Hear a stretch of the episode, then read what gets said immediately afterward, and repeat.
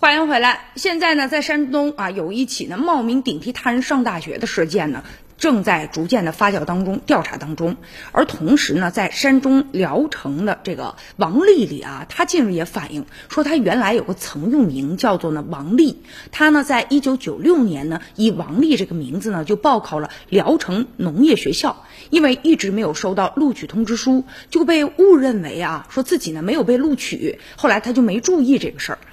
在不断的调查之后啊，他就发现啊，原来呢，在聊城市啊，有一个呢柳园街道办事处的党委委员王丽冒用了他的身份，而这个王丽呢，其实啊，他真的名字呢姓陈。就在这个二零一六年八月份的时候啊，这个陈某及其他弟弟当时就找到他，问他说：“你一九九六年的时候，你考过这聊城农业学校吗？”然后这个王丽就说了：“说我考过呀，但我一直没有收到通知书，我以为我没考上呢。”然后这陈某就主动跟他说了，说一九九六年呢，他曾经冒名顶替我上了学了，而且说最近他们单位有一个调查，需要人家真正的这个王丽来配合，而且还问了人家的生日的这个日期，还问人父母姓名。然后呢，当时这王丽也都一一回答了。后来呢，这个冒名顶替这个人呢，他还约了对方的父母，让他这个父母啊配合组织上对于这个陈某的调查，让他们说啊是这个认他做的干女儿，并且那。让人家这个王丽的父亲签字来证明，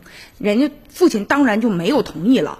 直到这个时候，这个王丽她才意识到，说原来当年自己考上大学了，结果就被这个陈某啊就给冒名顶替了。而且呢，据介绍，这个事儿呢，现在相关部门已经介入调查了。然后经过研究决定，就给予这个柳园街道办事处的这个工作人员开除党籍、开除公职的处分。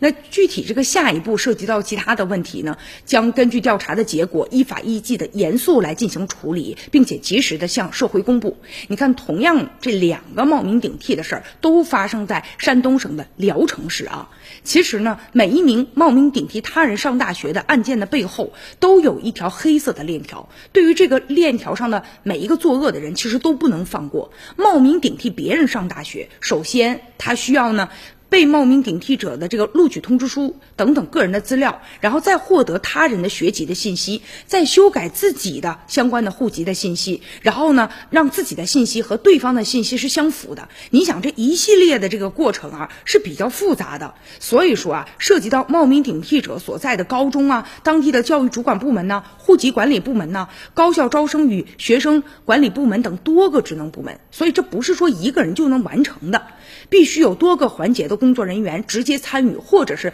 充当了这个帮凶，所以必须要严惩整条这黑色利益链上的每一个人，让他们付出代价，然后来维护高考的公平秩序啊。